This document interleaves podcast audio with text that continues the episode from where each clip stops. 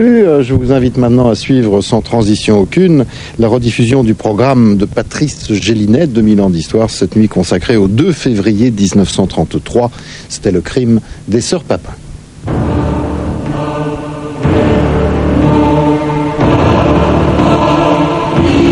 Mon père fait passer ma vie à l'attendre. Ma mère, j'ai jamais pu l'appeler maman. Il me restait mes sœurs.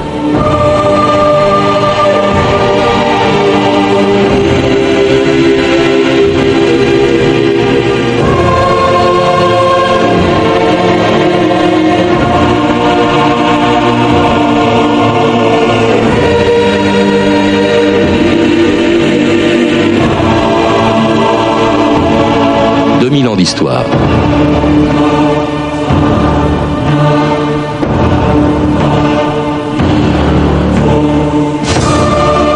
Le médecin légiste du Mans n'avait jamais vu ça. Les corps massacrés de Madame Lancelin et de sa fille, le visage méconnaissable, le cuir chevelu scalpé, un crâne défoncé laissant passer de la matière cérébrale, des yeux arrachés de leurs orbites, une oreille sectionnée et des jambes lardées de coups de couteau. C'est un raffinement de cruauté qu'on ne rencontre que chez les peuples non civilisés, ajoute le docteur Chartier dans son rapport. Une conclusion qui pèsera lourd dans un des procès les plus célèbres des annales judiciaires, celui de deux sœurs, deux domestiques, Christine et Léa Papin, accusées de l'assassinat de leur patronne et de sa fille le 2 février 1933. Un procès que Jean-Paul Sartre, Simone de Beauvoir, Jean Genet et Paul Éluard transformeront évidemment en procès de la société bourgeoise, alors que ce qui s'est passé au Mans le 2 février 1933 était tout simplement de la démence. Ce jour-là, en fin d'après-midi, Léa et Christine Papin étaient surprises par le retour imprévu de Madame Lancelin et de sa fille. Elles montent l'escalier. Elles sont sur la pointe des pieds. Elles veulent nous surprendre. Fais quelque chose, Christine. Bouge pas. Que madame m'excuse, je l'avais pas entendu rentrer. Mais comment? Vous n'avez plus de travail en bas?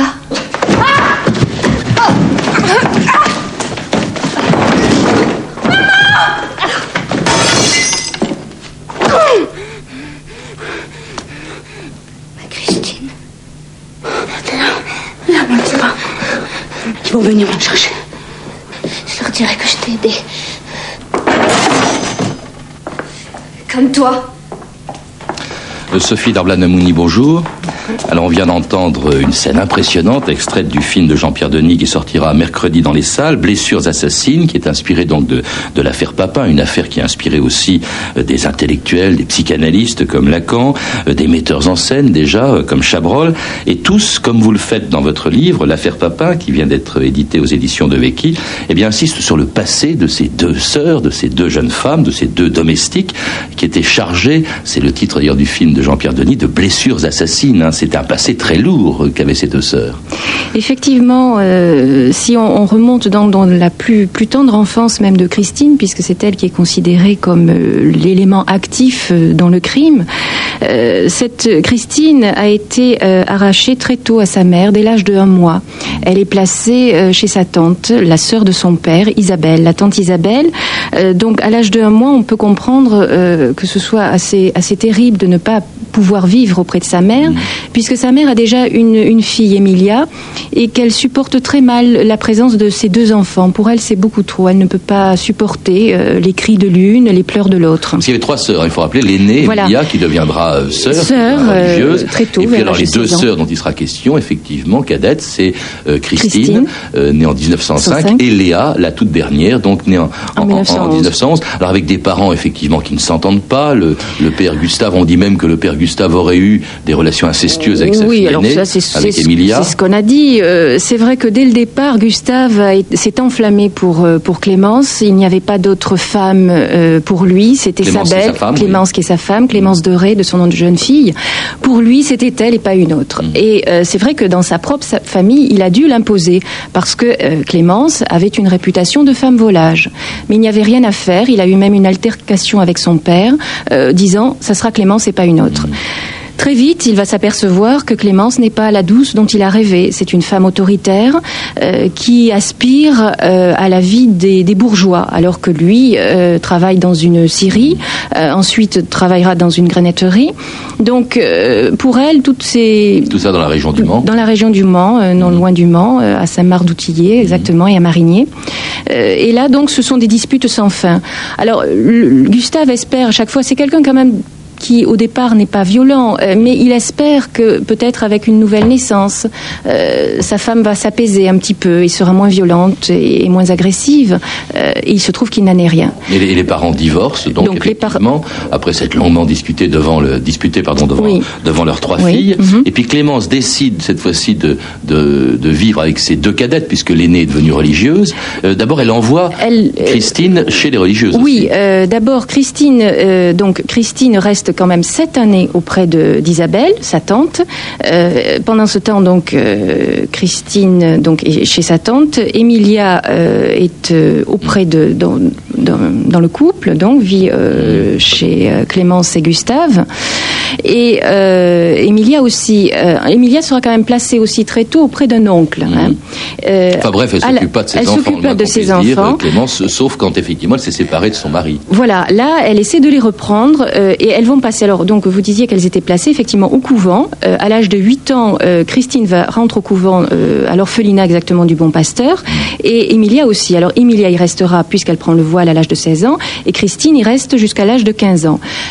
donc, et pendant ce temps, Emilia est, est, chez, chez, son oncle. Donc, Alors, donc, la mère, Clémence, rapatrie ses deux cadettes. Oui. effectivement, Christine et Léa. Et puis commence à les placer dans des maisons, comme ça se faisait, en, prenant en plus les gages de, de, de, ses filles? Elle a une mainmise ah. totale sur, sur ses deux filles. Euh, une, quand même, Emilia, reste auprès d'elle. Elle la reprend chez elle, elle est au Mans. Et, Christine commence à être placée dès l'âge de 15 ans, comme beaucoup de domestiques à l'époque étaient placés.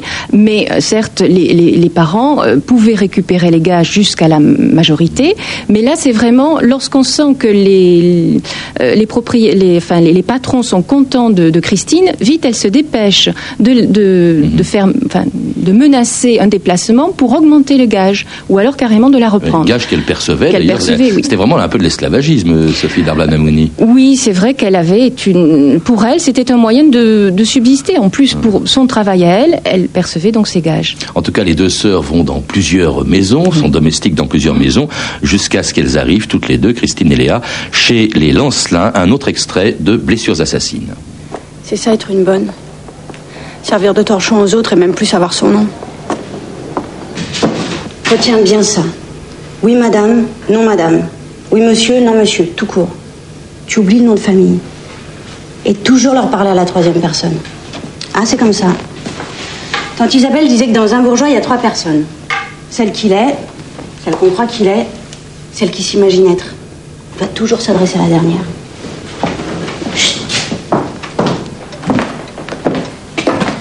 Vous savez tenir une maison, il y a des détails qui ne me trompent pas. Le gaz réglé, le papier sulfurisé du beurre raclé, les torchons mis à sécher. Nous devrions bien nous entendre.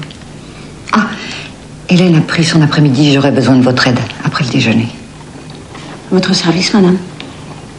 C'était donc un extrait de Blessures assassines, donc les deux sœurs, euh, Christine et Léa, accueillies par Madame Lancelin. On a beaucoup dit que le crime qui allait se produire, l'assassinat de Madame Lancelin, était dû un peu à une espèce de vengeance contre une patronne tyrannique. Apparemment, ce n'était pas le cas. Elle était plutôt contente des deux sœurs, euh, Madame Lancelin. C'est vrai que les deux sœurs ont de tout temps été considérées comme des perles. Alors, excepté certaines anciennes patronnes de Christine qui ont qui considéraient qu'elle se mettait un petit peu en colère trop rapidement, mais ça tout dépendait des relations que la patronne avait avec euh, avec Christine.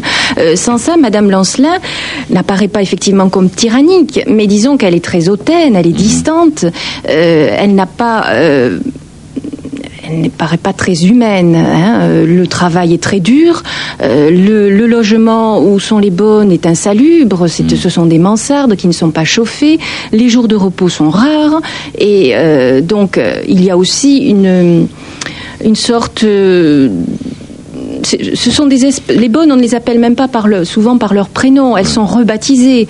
Euh, on ne leur adresse pas la parole. Une fois que Madame Lancelin a donné ses ordres le matin, c'est fini. Christine après fait partie des meubles. mais ça se passe, ça se passe comme ça, je suppose, euh, dans les rapports entre entre une patronne et ses bonnes régulièrement. Ce qui est étonnant dans ce cas, euh, on le voit bien en, vous lisant, on le voit aussi dans le dans le film dont nous parlons, c'est l'enfermement, les deux sœurs qui se replient de plus en plus. Elles vont rester sept ans chez les Lancelin et elles se replient de plus en plus sur elles-mêmes, comme si vraiment les rapports affectifs, leurs seuls rapports affectifs, c'est celles qu'elles avaient entre elles. C'est l'une tournée vers l'autre, c'est vrai, et notamment Christine qui de tout temps s'est occupée d'Emilia, qui l'a prise sous, son aile, qui l'a de Léa, de Léa pardon, mmh. excusez-moi, de Léa, qui euh, qui joue le, son rôle de grande sœur et même de mère parfois.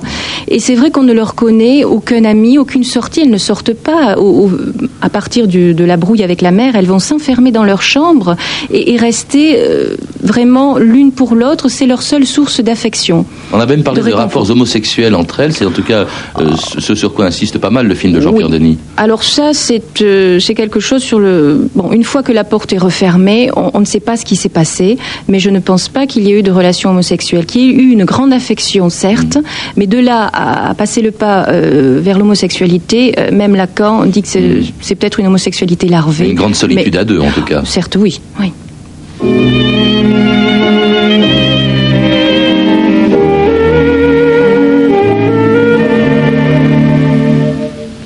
connaître un jour l'étreinte qui revive éternellement, j'ai tout quitté, tout sans crainte, et suis parti follement. Mais j'ai cherché le visage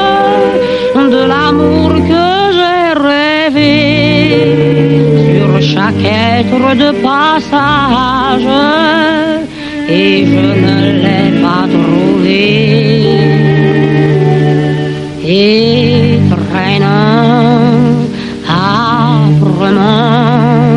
l'épouvante d'être seul dans la foule qui me roule, seul comme en un linceul,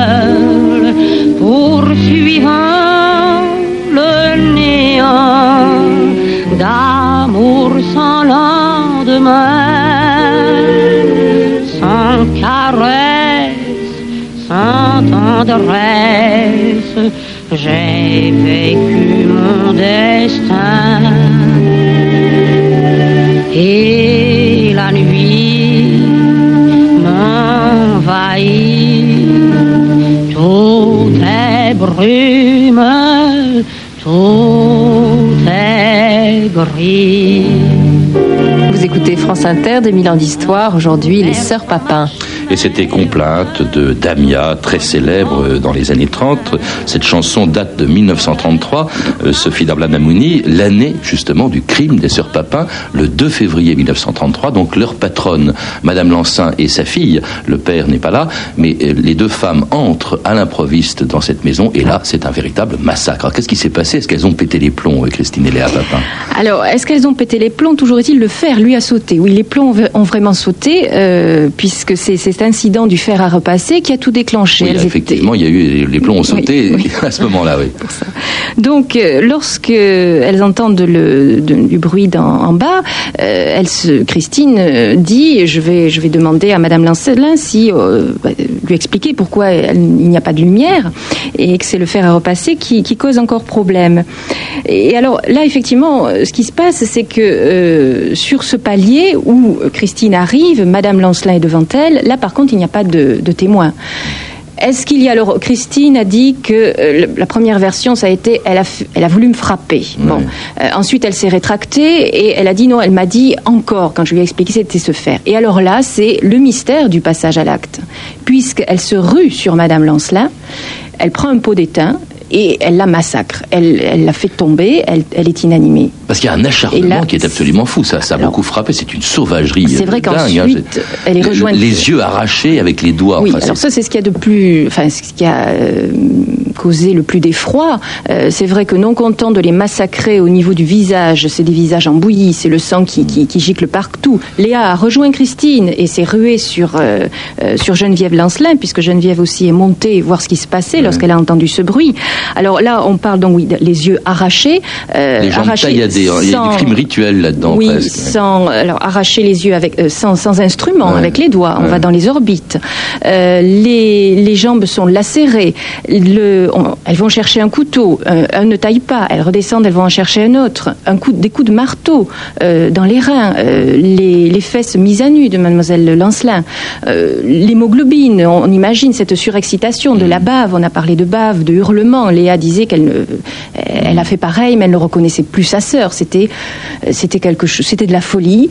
Euh, c'était Parce que Léa n'a pas tué, mais Léa a participé ensuite participé, effectivement elle à cette espèce oui. de, de rituel assez macabre. Et puis alors elles montent dans leur chambre et elles, elles sont totalement résignées quand la police arrive. Oui. Elles, se, elles se rendent sans, sans discuter. C'est presque un, soul- pas un soulagement, mais presque pour Mm. elles, hein, euh, dans, ce, dans cette folie, dans ce délire. Après, euh, elles vont essayer de se répartir les, les responsabilités Mm.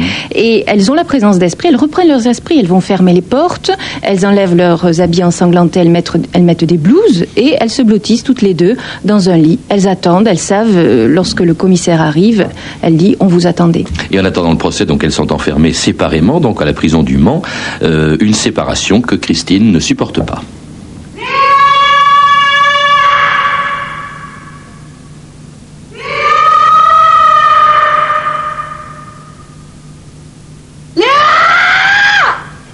Pitié Je t'en supplie Rendez-moi ma soeur Léa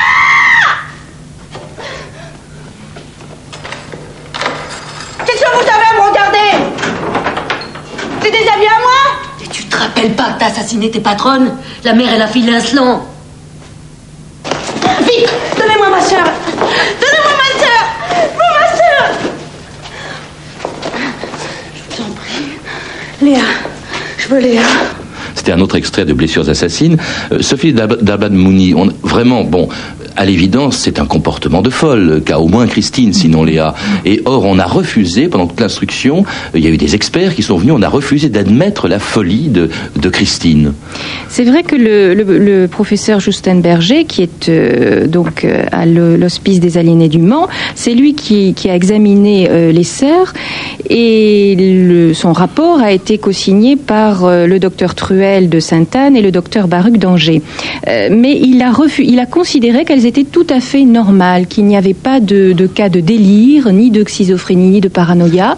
C'était c'était de la colère. Mais, mais comment est-ce possible? Parce que quand on voit une telle sauvagerie à deux, euh, quand on voit effectivement le comportement de Christine en prison, enfin, je veux dire, l'évidence, c'est la folie. C'est la folie, mais euh, donc en 33, on est encore imprégné des thèses de Lombroso. Et euh, cette- ce, ce médecin militaire, pour lui, euh, les signes de dégénérescence, il fallait les trouver uniquement dans les cas de syphilis ou d'épilepsie. Rappelez-nous cette, ces théories, justement. Pour lui, le, il y a euh, cinq types de criminels le criminel né, le criminel fou, le criminel par habitude, et bien et donc les autres. Et euh, pour pour lui, on est criminel. On a évidemment une influence du milieu extérieur, mais on est criminel. Et surtout, on est imprégné des thèses de biologie. Euh, le- la criminologie ne, ne fait pas référence au- à la schizophrénie. On est encore aussi dans une période de germanophobie. Donc la schizophrénie, ça arrive d'Allemagne. C'est une thèse qui arrive d'Allemagne. Euh, Freud n'a pas encore fait euh, beaucoup d'émules. hein. En France, non, c'est vrai que la France a eu du retard. dans- Beaucoup de retard dans de ce psychanalyse, oui. Alors, elles sont. La, la folie, c'est pourtant ce que vont plaider les deux avocats Mhm. de Christine et de Léa Papin, dont une femme d'ailleurs. hein. C'était assez rare au barreau à l'époque. Oui, euh, c'est vrai, puisque à l'heure actuelle, bon, on ne peut pas dire la même chose, mais euh, elle, est, euh, elle est seule devant un parterre d'hommes, que ce soit les, la cour ou les jurés. Germaine Et- Brière, Germaine. Brière, voilà, cette avocate du Mans, qui défend euh, Christine Papin. Euh, Ma- Maître Chotan défendra Léa Papin. Mais pour elle, elle va essayer de jouer sur l'émotion, sur une enfance donc euh, remplie de blessures, d'arrachements. Elle va plaider aussi la, la folie, puisqu'elle a vu Christine à l'issue de ces crises. Elle sait que c'est une démente. Même Maître Chotan dira, on ne sait pas si elle savait que nous étions ses avocats.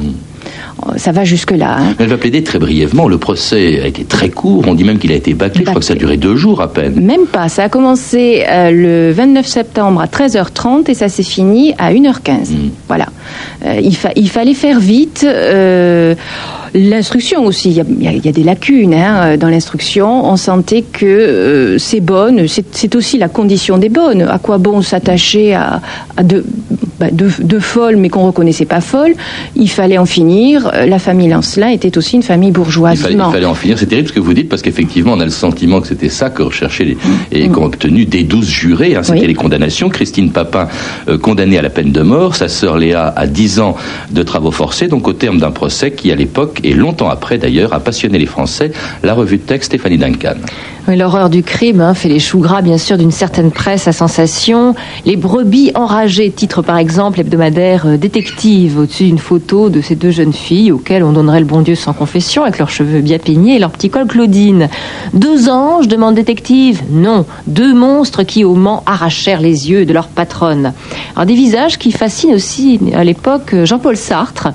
J'ai vu, dit-il, les photos de ces deux belles filles, les photos d'avant et d'après. Avant, leurs visages se balançaient comme des fleurs sages au-dessus de cols de piquet. Elles respiraient l'hygiène et l'honnêteté appétissante. Après, leurs faces resplendissaient comme des incendies. Elles avaient le cou nu des futurs décapités. Alors, Au-delà de l'horreur du crime, une polémique s'engage donc sur la question de la responsabilité ou non des- de, ces, condamnés. A-t-on condamné deux folles? demande Police Magazine. Et dans le magazine Vue, Louis-Martin Chauffier parle tout simplement d'une erreur judiciaire et met en doute le diagnostic des experts, selon lesquels les sœurs Papin étaient entièrement responsables et parfaitement normales. On met en doute aussi la, la capacité du jury à apprécier la psychologie des accusés. Par quel mystérieux processus ces femmes sont-elles devenues des monstres? Le jury sartois ne s'est pas embarrassé d'une telle question, remarque par exemple le journal La Liberté. Et dans ses souvenirs, Simone de Beauvoir évoque l'affaire Papin. Elle a des mots très méprisants pour ce jury populaire. Des gros fermiers, dit-elle, des commerçants patentés, sûrs de leur morale et de leur santé. Simone de, Beau- de Beauvoir, à l'époque, euh, d'ailleurs, prend nettement parti pour les deux bonnes et n'hésite pas même à écrire À nos yeux, Madame et Mademoiselle Lancelin, donc les deux victimes, méritaient cent fois la mort. Incroyable. Et de son côté, le quotidien communiste euh, L'Humanité dénonce le verdict de classe de la justice bourgeoise. Ce procès, écrit Luma, ne devrait pas être celui des sœurs Papin toutes seules, mais aussi celui de la sacro-sainte famille bourgeoise, au sein de laquelle se développent et fleurissent la méchanceté et le mépris pour ceux qui gagnent leur vie à la servir. Et le mystère euh, des sœurs Papin inspire aussi les surréalistes, Paul Éluard et Benjamin Perret. Bien sûr, c'est l'époque où on découvre l'inconscient. hein. On ne le découvre pas encore chez les magistrats, mais les surréalistes, oui. Six ans, disent-ils, elles endurèrent avec la plus parfaite soumission, observation, exigence, injure. Le jour venu, Léa et Christine rendirent sa monnaie au mal, une monnaie de fer rouge. Elles massacrèrent littéralement leur patronne, puis elles se couchèrent. La foudre était tombée, le bois brûlé, le soleil définitivement éteint. Alors si, si les jurés ont été sans indulgence, comme la presse spécialisée, hein, Police Magazine Mhm. ou Détective, en revanche, les écrivains, Lacan aussi, euh, euh, qui a 32 ans à l'époque et qui dit euh, effectivement que c'est un cas de folie, sont beaucoup plus indulgents, euh, Christine Darbanamouni. Oui, les- Sophie, pardon. Les, Lacan, oui, essaie d'expliquer avec la- donc les apports de la psychanalyse ce qui aurait pu se passer. Louis Le Guillan aussi, euh, ainsi que ce- celui qui a suivi Christine Papin euh, durant les trois ans où elle a été internée, euh, le professeur Guillem, qui, qui considère qu'effectivement il était devant un cas de schizophrénie latente. Et euh, les écrivains, ainsi que les Jean Genet, ça, ça n'est inspiré aussi, Les bonnes, en 47, oui. euh, et là aussi, il, il- il travaille sur le jeu des miroirs. hein, Ce qui est tragique, c'est le destin de ces deux femmes, de Christine et Léa Papin. C'est tragique avant, c'est tragique après aussi. Christine voit sa peine de mort commuée en détention euh, à perpétuité, en travaux forcés à perpétuité. Elle est effectivement admise dès 1934, je crois, Mhm. dans un asile où elle va mourir en 1937 en refusant de se nourrir. Quant à Léa, Elle aurait, alors je dis elle aurait parce que pendant des années on a cru qu'elle avait disparu. Elle est sortie de prison en 43. Elle a 89 ans aujourd'hui parce qu'on vient de découvrir Voilà. Claude Ventura dans un Oui. documentaire extraordinaire qui sera diffusé d'ailleurs mercredi aussi euh, dans les salles, euh, a découvert qu'elle était vivante mais muette à 89 Oui. ans encore aujourd'hui. C'est assez extraordinaire euh, et, et c'est vrai que le documentaire est très bien fait puisque on, on voit, on, on aperçoit Léa. Moi-même, j'avais j'avais envie que la- cette porte ne s'ouvre pas et en fait, elle ne parle pas. Donc j'ai dit bon, ça va, tout est tout est préservé, elle ne parle pas. Mais par contre, on, on voit le témoignage de voisins et c'est une femme qui a repris une vie tout à fait normale, qui était très gaie, très joviale, qui ne cherchait qu'à parler à ses voisins. Donc Léa a pu reprendre une vie, mais Dieu sait si dans, dans ses nuits, elle a quand même dû Ouais, énormément, énormément souffrir. Sophie Darblad Memouni, il y, a- il y a eu d'autres crimes, et il y en a beaucoup encore aujourd'hui.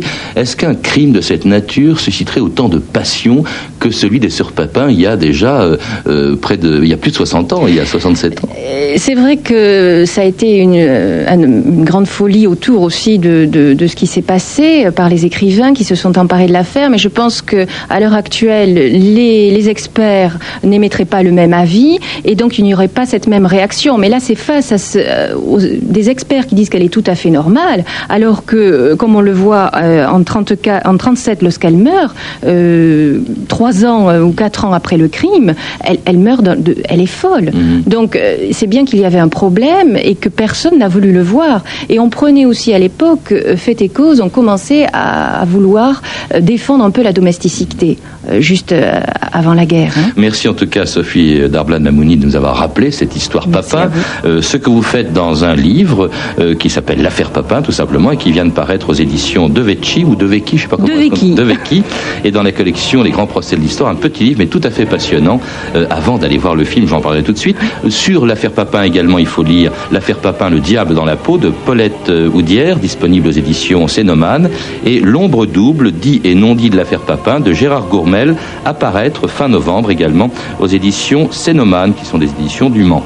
Vous avez pu entendre des extraits du film Les blessures assassines, un très beau film de Jean-Pierre Denis qui sort en salle donc après-demain, mercredi 22 novembre, avec deux extraordinaires comédiennes, Sylvie Testu dans le rôle de Christine et Julie-Marie Parmentier dans celui de Léa Papin, donc deux comédiennes qui seront chez Philippe Bertrand dans Trafic d'influence à 9h sur France Inter. À signaler également donc la sortie du documentaire dont on vient de parler sur les sœurs Papin, Enquête des sœurs Papin de Claude Ventura en salle donc également mercredi prochain.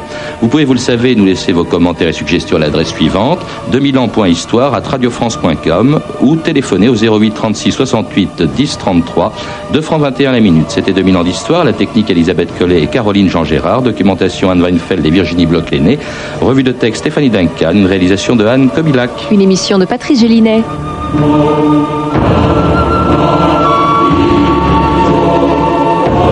Patrice Gélinet, que nous retrouverons demain nuit sous les étoiles exactement sur France Inter pour une nouvelle édition de 2000 ans d'histoire consacrée demain à 200 ans d'histoire de la mairie de Paris, de la Révolution à Jean Tibéry.